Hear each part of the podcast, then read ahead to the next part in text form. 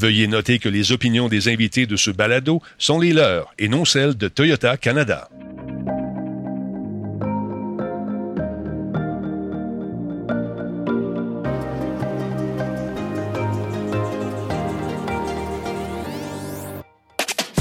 Salutations tout le monde, je suis Denis Talbot. Vous me connaissez peut-être, je suis un passionné de voitures, de technologie et aussi animateur de ce balado qui a pour nom En route vers le futur. Oui, parce qu'on va aborder les tendances, les nouvelles tendances, les nouvelles technologies et les solutions qui vont révolutionner le secteur des transports. Dans ces émissions, j'ai envie que nous, les consommateurs et les conducteurs, sachions ce qui s'en vient du côté de l'avenir des transports, quelles sont ces avancées technologiques concrètes, quels sont les avantages réels, quel est leur impact sur les routes de demain? Et pour ce faire, au cours de chaque épisode, je vais explorer un petit sujet en discutant avec des personnes de différents horizons, c'est-à-dire des experts du secteur, des universitaires, des leaders d'opinion, etc., etc. Au cours de la dernière décennie, nous avons grandement parlé de l'électrification des véhicules, une solution qui peut réduire les gaz à effet de serre causés par le transport. On constate dans les dernières années un intérêt croissant pour toutes sortes de véhicules électrifiés et que les Québécois ont été les pionniers au pays. Cependant, il existe encore beaucoup de mythes et de fausses perceptions face à ces technologies. Reprenons donc depuis le début pour bien comprendre ce qu'est l'électrification et ce que l'avenir lui réserve. Commençons cette discussion avec France Lampron, directrice de l'électrification des transports chez Hydro-Québec. France Lampron, vous êtes directrice de l'électrification des transports euh, à Hydro-Québec. C'est quoi votre rôle exactement? Ben, en fait, mon équipe est responsable euh, de faire la promotion de l'électrification dans les transports. Donc, de mettre en œuvre toute initiative qui peut avoir cet objectif-là. Quand on parle de véhicules électriques, les gens euh, ont le réflexe de penser à des voitures avec des batteries, des voitures qu'on charge euh, tous les soirs. Mais il y a d'autres modèles de transport électrifiés aussi. Mais effectivement, de plus en plus, l'électricité commence à faire son chemin euh, dans les camions, dans les autobus. Euh, donc, euh, on voit de plus en plus des autobus urbains électrifiés. Au Québec, d'ailleurs, on a des objectifs très ambitieux là, pour 2025. Des autobus scolaires électriques qu'on voit un peu partout. Et euh, tranquillement, on voit arriver les camions de livraison urbaine. Tout le, le côté transport lourd commence à s'électrifier. Bon, les trains, ça fait longtemps. On a juste à regarder en Europe. Les TGV électriques, ça fait longtemps que ça l'est le métro. Euh, on a des Bixi électriques maintenant, on a des trottinettes électriques. Donc, l'électricité est en train de faire son chemin vraiment partout dans les transports. Si on regarde l'état actuel de nos infrastructures pour euh, soutenir l'électrification euh, du transport au Québec, on se compare comment, nous, par rapport au reste du Canada, par rapport au reste du monde? Ben, c'est une, une, excellente question. En fait, le Québec est vraiment un chef de file au Canada et en Amérique du Nord. Quand on parle des juridictions les plus avancées en termes de mobilité électrique en Amérique du Nord, on pense à la Californie, bien entendu, mais on pense aussi au Québec. Donc, le Québec est vraiment un chef de file. Euh, parce qu'on a commencé très, très tôt, hein, en 2012, alors qu'il y avait très peu de véhicules, on est une des régions en Amérique du Nord les mieux positionnées. Est-ce que c'est parfait? Non. Est-ce qu'il y a encore euh, de, l'amélioration à faire? Absolument. Il y a une autre solution qui est proposée également, euh, c'est l'hydrogène. L'hydrogène qui peut être produite de façon euh, verte ou pas. Certains pays le font au charbon. Nous, ici, on le fait avec de l'énergie propre. c'est quoi la position d'Hydro-Québec par rapport à l'hydrogène? Ah, il y a plusieurs choses à regarder dans l'hydrogène. Hein. D'abord, c'est comment est-ce que l'hydrogène, vous l'avez mentionné, comment est-ce que l'hydrogène est produite. Donc, si elle est produite à partir de carburants fossiles, ben, on n'est pas tellement plus avancé. Au Québec, on a la chance d'avoir beaucoup d'hydroélectricité, donc on peut et on peut produire de l'énergie verte qui n'existe pas en quantité immense hein, dans le monde euh, pour l'instant. Mais euh, effectivement, on a fait des investissements et c'est là où est-ce qu'on s'en va. Donc, on veut produire de l'énergie, euh, de l'hydrogène propre au mmh. Québec.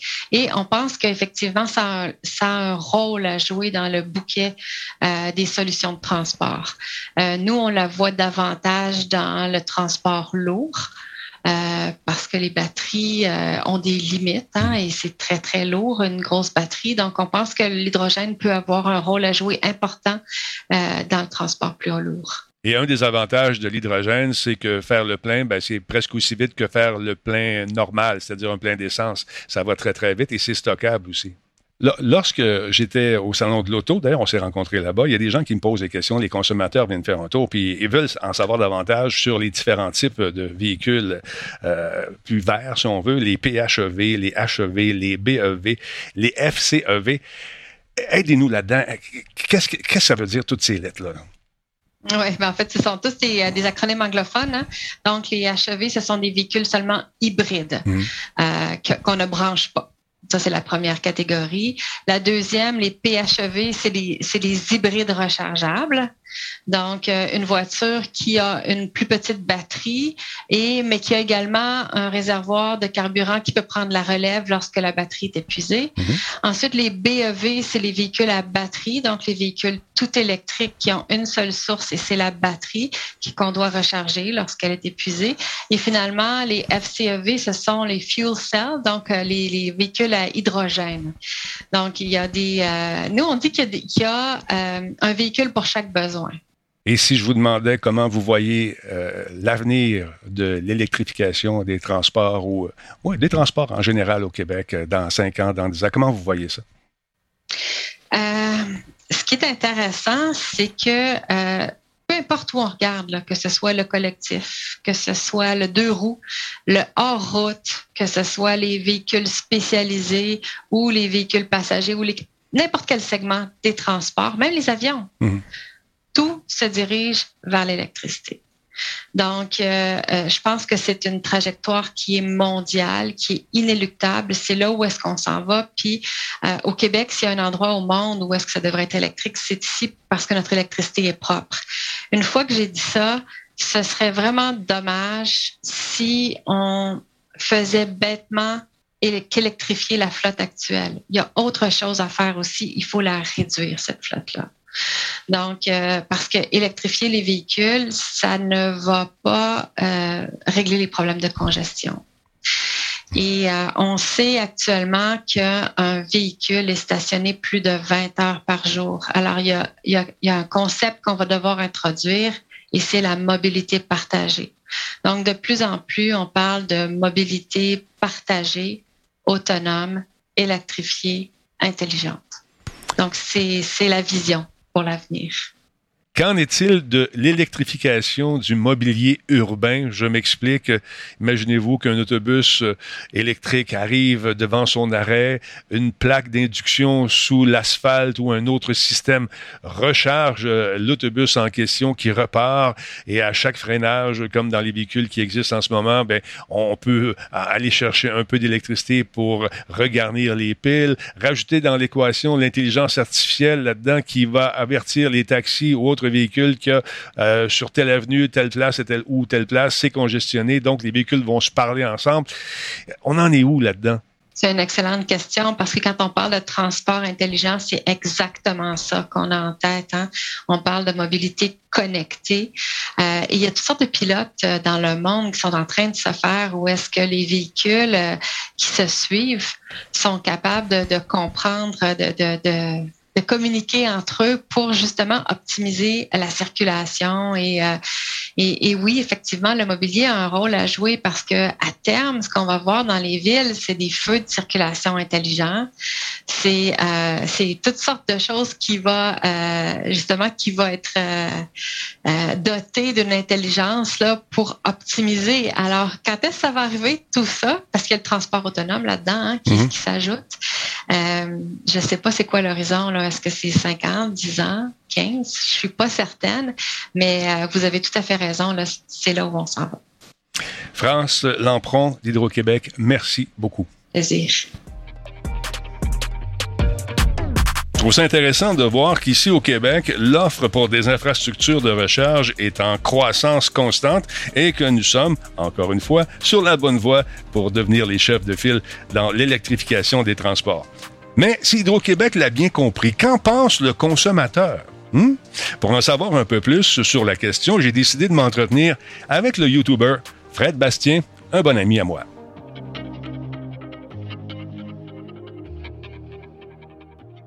Fred Bastien, content de te retrouver. On a travaillé dans la même boîte pendant plusieurs années. Euh, la regrettée Musique Plus. Comment tu vas, mon ami?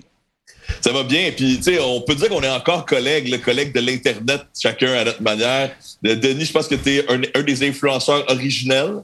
Les, le original influenceur. oui. Puis, euh, tu sais, actif sur Twitch, sur les réseaux sociaux, ben, tu sais, je, fais ça moi aussi de mon côté, plus sur YouTube. Puis, les deux, on garde une présence médiatique on pourrait dire traditionnel, assez enviable. Donc euh, voilà, chacun de notre côté de la clôture, on a continué de faire vivre le rêve de Musique Plus, même si la, boîte n'existe plus. Effectivement, effectivement. Euh, on partage aussi une autre passion, c'est la technologie. Euh, comme moi, je pense que tu jettes un coup d'œil de, sur tout ce qui se passe sur la mobilité électrique, la mobilité verte. C'est quoi ta position là-dessus? Où tu te situes dans le spectre de la vertitude, entre guillemets? tu sais, moi, il y a comme deux éléments qui m'attirent beaucoup là-dedans. Le premier, c'est, tu l'as dit, je suis un peu un geek. J'aime les gadgets, j'aime l'innovation. Je suis toujours curieux de savoir ce que l'humanité va inventer de nouveau. Puis, effectivement, le côté environnemental, tu sais, je pense que il y a des situations où le progrès puis la technologie, ça peut littéralement améliorer le monde puis régler des problèmes qu'on a. Puis je pense que ça, c'est un bon exemple de ça.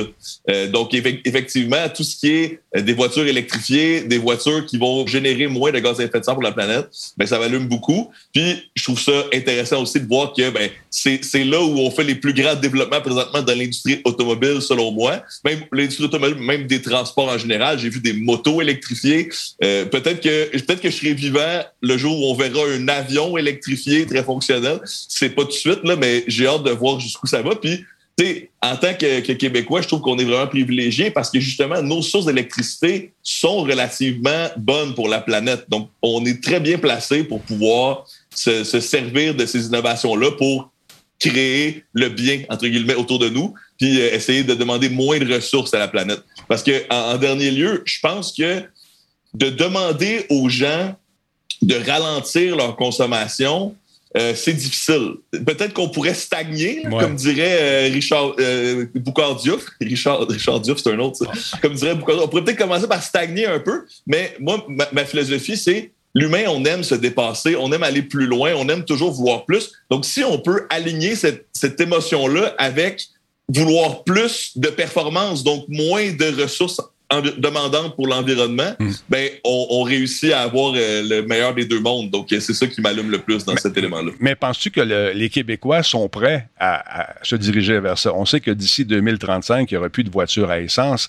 Et déjà, euh, ça commence à faire chialer un peu. Il y a des, bon, il y a des impératifs économiques là-dedans, sait.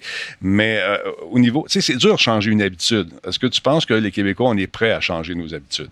Je pense qu'il va tranquillement avoir un point de bascule. Je pense que on parle des influenceurs parfois un peu en blague. Là, on imagine euh, euh, la fille en bikini sur Instagram, mais avant que le marketing d'influence existe, le concept théorique des influenceurs existait déjà. C'est ton mononcle qui arrivait toujours avec le nouveau gadget en premier dans la famille, hmm. ou euh, même sur le parvis de l'église, le, le, gars ou la fille qui parle un peu plus fort que les autres parce qu'ils sont enthousiastes de quelque chose. Mais je pense que plus ces personnes-là dans la société vont aborder la technologie puis vont faire le saut vers l'électrique, mais plus ça va être facile pour les autres de suivre. Donc, je pense que quand on parle de l'influence, ça va se régler au niveau des familles, au niveau des amis, au niveau des collègues.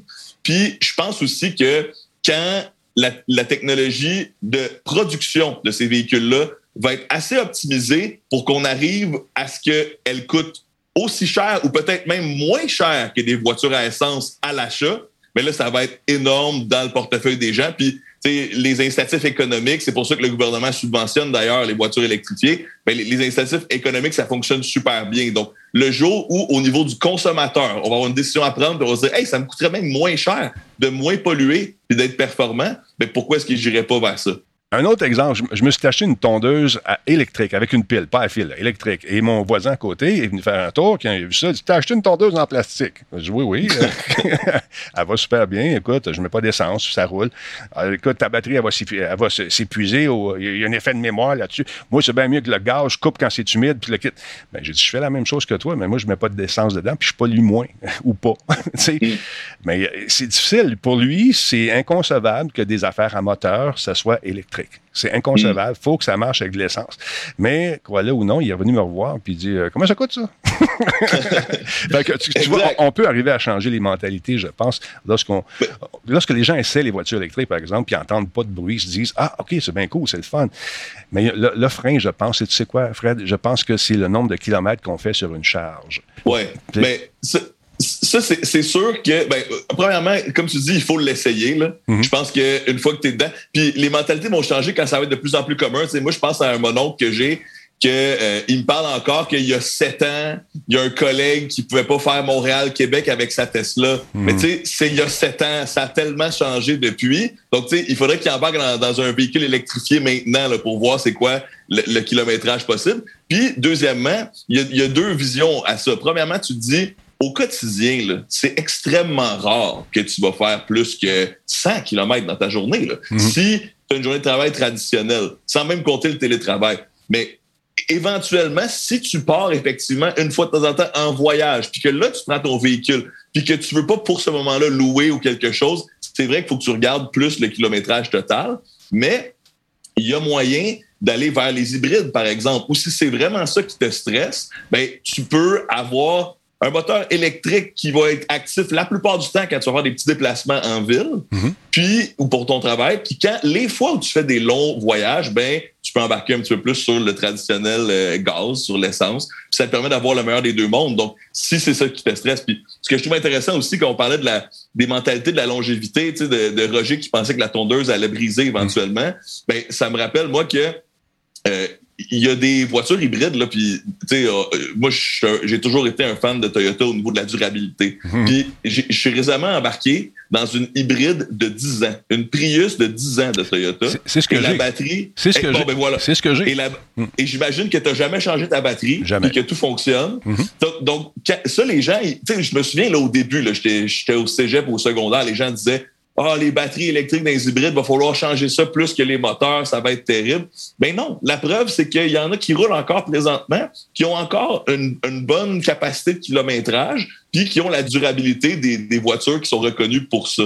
Donc, euh, ça aussi, de parler de ça, puis quand les gens vont se rendre compte, hey, elle est bien vieille, cette hybride-là, ben oui, elle fonctionne encore bien, mais ça donne un goût d'avoir euh, un retour sur ton investissement quand tu achètes la, voiture en tant que telle. Surtout quand on sait que les voitures dorment euh, dans les entrées ou dans les stationnements au moins 20 heures par jour. Alors, tu vois, euh, mais euh, je me souviens, il n'y a pas si longtemps, quand on se promenait à travers le Québec, tu prenais l'application d'Hydro-Québec, si tu avais une voiture électrique, il y avait quelques bornes mm. timidement placées à gauche et à droite sur le territoire. Puis aujourd'hui, mais ça, ça, tu vas voir qu'il y en a des petits points sur l'application, puis tu peux prévoir tes voyages, tes déplacements en conséquence. Mais encore une fois, ça demande une certaine planification. Si tu veux aller euh, traverser le Canada, aller à Vancouver en électrique, c'est possible. Sauf que faut que tu, prévois tes déplacements, tout ça. Autre affaire, tu, tu parles d'un gars qui a fait beaucoup, beaucoup, beaucoup de road trip dans sa vie. Je suis allé à Los Angeles en voiture, je suis revenu. Je suis allé à Vancouver en voiture, je suis revenu. J'ai fait le Canada bord en bord. Puis il y a toujours de la planification, même quand tu as un véhicule à essence. Puis deuxièmement, à un moment donné, ça te fait du bien d'étirer tes jambes pendant peut-être un peu plus que 5-10 minutes. Tu veux peut-être prendre un 20-25. Qu'est-ce que tu penses des voitures à l'hydrogène? C'est intéressant. Je pense qu'au Québec, on a un avantage parce que notre électricité est relativement propre. Mhm. Il y a des endroits ailleurs dans le monde où c'est un peu ridicule parce qu'il y a malheureusement encore des centrales au charbon, par exemple, qui créent des gaz à effet de serre en fou. Donc là, tu prends, tu fais brûler du charbon pour réussir à charger une pile à l'hydrogène qui demande plus d'électricité que de simplement juste prendre une batterie traditionnelle. Mhm. Mais dans des endroits comme ici, puis peut-être, je pense, au niveau de l'industrie, je pense que c'est quelque chose qui est très intéressant. Puis je sais qu'encore une fois, il y a une certaine fierté presque chauviniste que Hydro-Québec est à l'avant-plan de développer ces technologies-là. Donc, je pense que c'est intéressant de voir que ça peut se faire. Donc, je pense que c'est juste un calcul de bénéfices et de, de, problématiques potentielles, c'est-à-dire, est-ce que ça nous permet vraiment de baisser la combustion fossile? Si la réponse est oui, comme au Québec notamment, ben plongeons là-dedans aussi. Ce que j'aime de l'hydrogène pour avoir essayé la Miraille, c'est que faire un plein, ben, c'est pratiquement, ça prend pratiquement le même temps que faire un plein à l'essence. Hmm. Et euh, le, ce qui sort en- derrière, dans le tuyau d'échappement, mais c'est de la vapeur d'eau. Ça, je trouve ça intéressant. Mais, Ben, encore ça- une fois, tout comme les premiers véhicules électriques qui sont sortis, il n'y avait pas beaucoup de bornes. Alors là, ce qui arrive, c'est qu'il n'y a pas beaucoup de stations où on peut aller faire le, le plein d'hydrogène. Mais ça s'en vient. Je pense que l'hydrogène va remplacer peut-être un jour euh, le, le carburant et on verra justement ces futures stations d'essence avec peut-être salle de massage. Moi, j'aimerais mieux une arcade, là, personnellement. Ah oui, oui, évidemment, évidemment. Je reconnais M. Net ici, le, M. Talbot. Fred, je te remercie beaucoup. C'est réciproque. J'aime tellement passer du temps avec toi, Denis. À bientôt. Comme Fred le dit si bien, mesdames, messieurs, le progrès peut littéralement améliorer le monde. Il y en a eu pas mal de progrès dans le domaine des transports au fil des années et il va y en avoir certainement plus à venir. Justement, pourquoi ne pas contacter un représentant d'un constructeur automobile à ce sujet? Hein? Donc, j'ai appelé chez Toyota Canada pour parler à Romaric Lartilleux, qui est directeur des relations publiques pour cette firme. Rappelons encore une fois que Toyota fut l'une des premières compagnies à proposer un modèle hybride sur le marché il y a environ 20 ans de cela. Et plus récemment, ce fut la première à lancer une voiture électrique à pile combustible, ce qu'on appelle communément la voiture à hydrogène.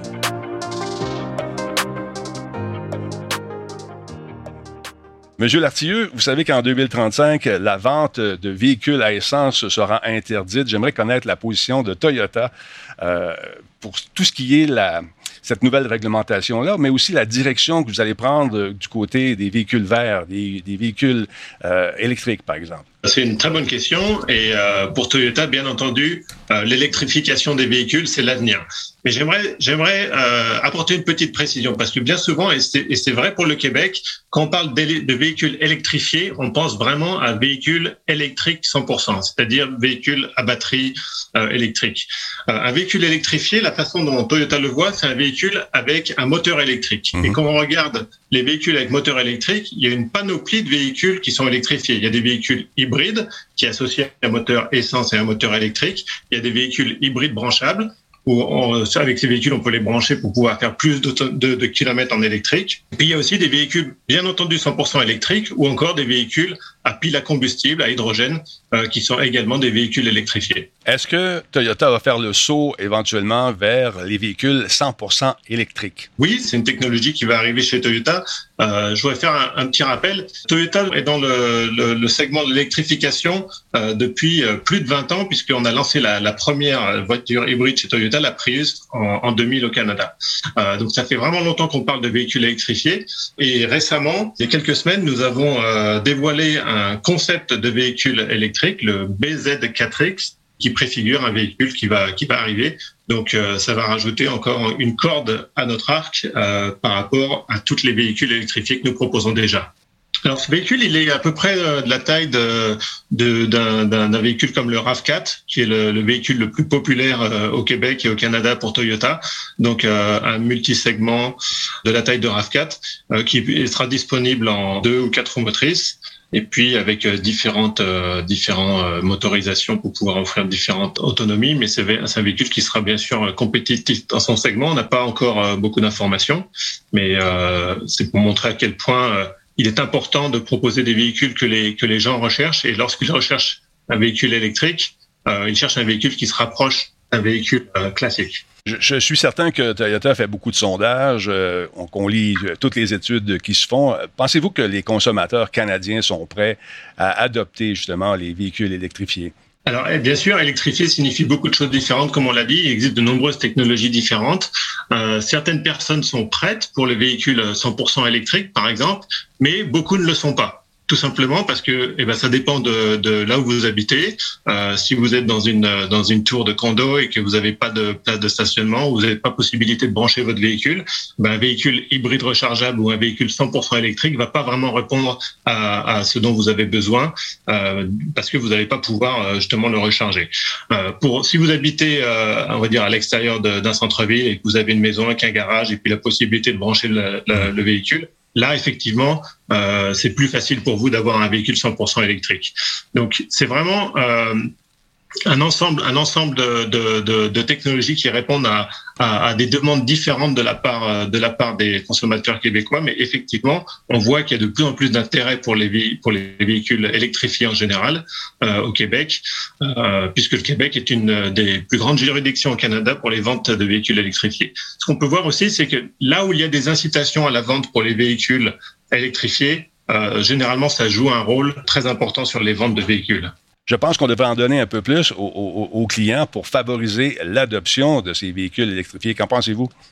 Alors, je trouve que ça, dé ça dépend sur de quel véhicule on parle. Quand on regarde des véhicules euh, hybrides rechargeables et des véhicules à batterie, au Québec, il y a, beaucoup d'incitatifs à l'achat. Si on prend l'exemple euh, du, du RAV4 Prime, qui est la version hybride rechargeable du RAV4, euh, c'est un véhicule qui, avec tous les incitatifs qu'il y a au niveau fédéral et puis au niveau provincial au Québec, revient moins cher qu'un véhicule ou sensiblement au même prix qu'un qu RAV4 hybride. Donc, il y a, il y a vraiment euh, un niveau d'incitatif à la vente euh, au Québec qui est important, je trouve, pour ces véhicules et qui, qui est suffisant pour pouvoir vraiment susciter l'engouement et puis euh, favoriser les ventes. Maintenant, je vous demande de vous mettre dans les bottes euh, d'un consommateur qui voudrait euh, s'acheter euh, son premier véhicule électrifié. C'est quoi les questions qui doit se poser ce consommateur? Je pense que la question, c'est de, de qu'est-ce qu'il fait avec son véhicule euh, de quoi a-t-il besoin? Euh, je, vous, vous, savez très bien que tout le monde a, a, des besoins différents. Il y a des gens qui achètent des petites, des petites voitures, des gens qui achètent des, des plus grosses berlines, des, des, VUS. Il y a des gens qui achètent des, euh, des, des, camions, qui achètent des pick-up. Donc il y a vraiment euh, des besoins très différents. Et, et pour ça, euh, il y a des, des réponses, des solutions qui sont aussi très différentes. Euh, je pense que la, la, une des questions vraiment à se poser, c'est est-ce que je peux recharger mon véhicule? Est-ce que je peux le brancher à mon domicile ou pas? Si je ne peux pas, ben dans ce cas-là, je trouve qu'un véhicule, par exemple, hybride répondra mieux à la demande euh, puisqu'on n'a pas besoin de brancher un véhicule hybride et puis on obtient directement des réductions d'émissions de, de polluants et puis de, de consommation. Après, la, la, différence entre un véhicule 100% électrique et un véhicule hybride rechargeable, par exemple, euh, le véhicule 100% électrique, vous allez être euh, plus limité en termes d'autonomie qu'on peut faire avec ce véhicule, même si maintenant les technologies évoluent et que vous pouvez faire de plus en plus grandes distances. Il y a quand même des temps de recharge aussi, de branchement qui sont euh, qui sont assez longs. Bien souvent, on recharge son véhicule la nuit, mais euh, si vous avez euh, besoin du véhicule euh, toute la journée, par exemple, c'est peut-être pas une solution qui est, qui est la, la meilleure pour vous. Donc, euh, c'est vraiment en fonction des, des, besoins, de combien de kilomètres on doit faire par jour pour se rendre à son travail ou pour d'autres raisons et puis la possibilité ou pas de brancher ce véhicule. J'aimerais qu'on parle un peu des véhicules hybrides rechargeables, les véhicules euh, avec du euh, combustible comme l'hydrogène. Beaucoup de mythes qui tournent autour de ça. J'aimerais qu'on déboulonne certains mythes, comme par exemple l'hydrogène dans une voiture, c'est dangereux. Alors, c'est une bonne question parce que c'est vrai que c'est souvent des choses qu'on entend et, et c'est une question qui nous concerne puisqu'on a, on a lancé le premier véhicule à pile à combustible à hydrogène, la Mirai, il y a quelques années, en 2014 au Japon et puis euh, en, en, en, 2018 euh, au Québec. Le Québec a été le premier, la première province à, à recevoir la Mirai au Canada. Euh, ce sont des véhicules qui ont subi vraiment des tests très très importants au niveau de la sécurité. Euh, quand vous regardez les réservoirs d'hydrogène qui sont dans le véhicule, ils sont situés à un endroit qui est le moins sensible euh, aux collisions, par exemple. Et puis, ces réservoirs sont extrêmement performants. Pour vous donner une idée euh, à quel point ils sont résistants, un des tests qui a été réalisé, c'était de tirer avec une arme à feu mmh. sur ces réservoirs pour essayer de les faire exploser. Et quand vous voyez la, la vidéo au ralenti de la balle qui arrive sur le réservoir et qui est déviée, qui ne perfore pas ce, ce, réservoir, ça vous donne une idée à quel point ces réservoirs sont solides. Donc il n'y a, pas de crainte à avoir au niveau de la dangerosité de ces véhicules la sécurité pour Toyota, c'est extrêmement important. On prend toutes les mesures nécessaires pour proposer des véhicules qui sont sécurisants. Et, et l'hydrogène, c'est un gaz qui est très très léger. Donc si jamais il y a une fuite d'hydrogène, l'hydrogène ne reste pas dans le véhicule, mais est automatiquement dissipé dans l'air. C'est un gaz très volatile. Donc il n'y a pas à avoir de crainte au niveau de la, sur ces véhicules. Un des trucs qui revient souvent lorsqu'on parle d'hydrogène, ouais, c'est bien beau, je me suis acheté une Miraille, mais où c'est que je vais faire le plein? Les stations d'hydrogène ne euh, sont pas encore très, très euh, populaires. Euh, il n'y en a pas encore beaucoup. Mais, souvenez-vous, je pense que c'est un peu le même phénomène qu'on vivait lorsque les premières voitures électriques sont sorties puis qu'on n'avait pas beaucoup d'endroits pour se brancher. C'est comparable un peu au niveau de la situation d'hydrogène. Est-ce que vous pensez que ça va se peupler lentement mais sûrement? Oui, tout à fait. C'est un très bon comparatif parce qu'effectivement, lorsqu'on a lancé les premiers véhicules électriques, il y avait très peu d'endroits de, pour recharger ces véhicules. L'hydrogène s'est un peu la même, chose. On peut vendre ces, véhicules à hydrogène qu'à un endroit euh, où il y a une, station d'hydrogène à proximité, bien entendu. Euh, le réseau, il est, assez réduit pour l'instant euh, au Québec et puis dans, le reste du Canada aussi. Il y a la Colombie-Britannique qui est un petit peu, un peu plus en avance puisqu'il dispose de plusieurs stations de recharge d'hydrogène. Ce qui permet d'ailleurs de pouvoir proposer ce genre de véhicules pour des flottes. D'ailleurs, il y a un partenariat avec Kinto et Lyft en Colombie-Britannique, à Vancouver, de plusieurs Mirai qui circulent euh, en proposant des, des, transports de personnes. Mais effectivement, là, on a besoin d'un réseau de distribution d'hydrogène qui soit plus développé pour pouvoir vendre plus de véhicules. Les deux vont ensemble. Pour avoir des stations d'hydrogène, il faut mettre plus de véhicules sur la route. Et puis pour mettre plus de véhicules sur la route, il faut avoir plus de stations d'hydrogène, bien entendu. Puis je pense que l'hydrogène peut s'avérer une solution intéressante également pour les flottes de gros camions de transport qui se promènent euh, à travers le Canada. Ça peut être intéressant parce que le temps de charge, il n'y en a pas. Est-ce que c'est pratiquement le même temps euh, pour remplir un véhicule euh, à hydrogène qu'un véhicule à essence ou à la pompe? Est-ce que ça va aussi vite? Ça, va aussi vite. Si vous prenez l'exemple de l'Amiral, c'est vraiment un véhicule qui s'utilise comme un véhicule à essence euh, classique, puisque euh, vous faites environ, ça prend environ 3 à 5 minutes pour faire le plein d'hydrogène. Et avec ce plein, vous faites jusqu'à 500 km ou même 650 km avec la nouvelle euh, l'Amiral de deuxième génération qui arrive. Donc c'est vraiment une, une, une, une, utilisation qui, se, qui est très proche d'un véhicule normal. Euh, la, la, volonté quand l'Amiral a été conçu et développé, c'était de proposer un véhicule normal. Et bien souvent, quand les gens la conduisent, ils nous disent, mais ça se conduit comme une voiture normale. Il y a, il y a pas de, ils s'attendent peut-être à avoir euh, un véhicule très très étonnant, euh, très différent, mais en fait la sensation de conduite et les, toute l'expérience est très euh, très similaire avec un véhicule normal. si vous avez raison là-dessus. Moi, je conduis une Prius depuis des années, et lorsque j'ai fait le test de la Mirage, j'avais l'impression d'être dans ma voiture. je j'ai pas vu de différence, sauf que ce qui sort en, de, de, la voiture, c'est de la vapeur d'eau au lieu d'être des gaz nocifs. Je trouve ça intéressant. Alors oui, bien sûr, quand on regarde les, progrès qui ont été faits déjà depuis euh, depuis quelques années, euh, depuis euh, même 20 ans, depuis les premières la première génération de véhicules hybrides qu'on a fait. Sur les véhicules hybrides, on propose des véhicules qui sont toujours plus puissants, qui consomment moins, qui sont très très fiables également.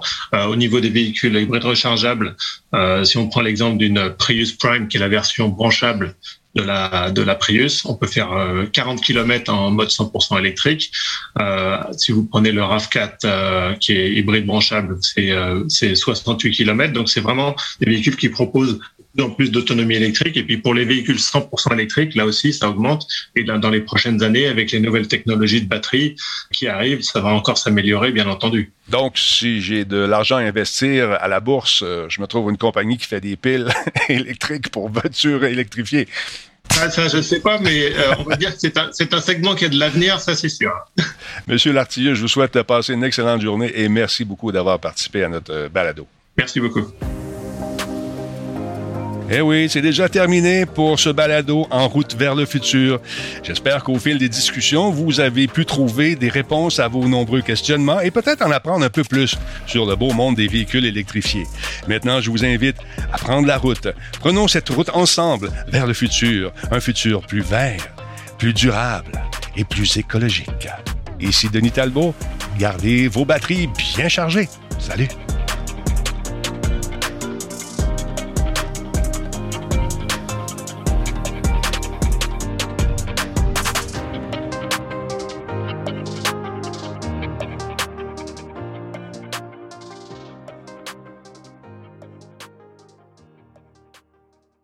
Vous noterez que les opinions des invités de ce balado sont les leurs et non celles de Toyota Canada.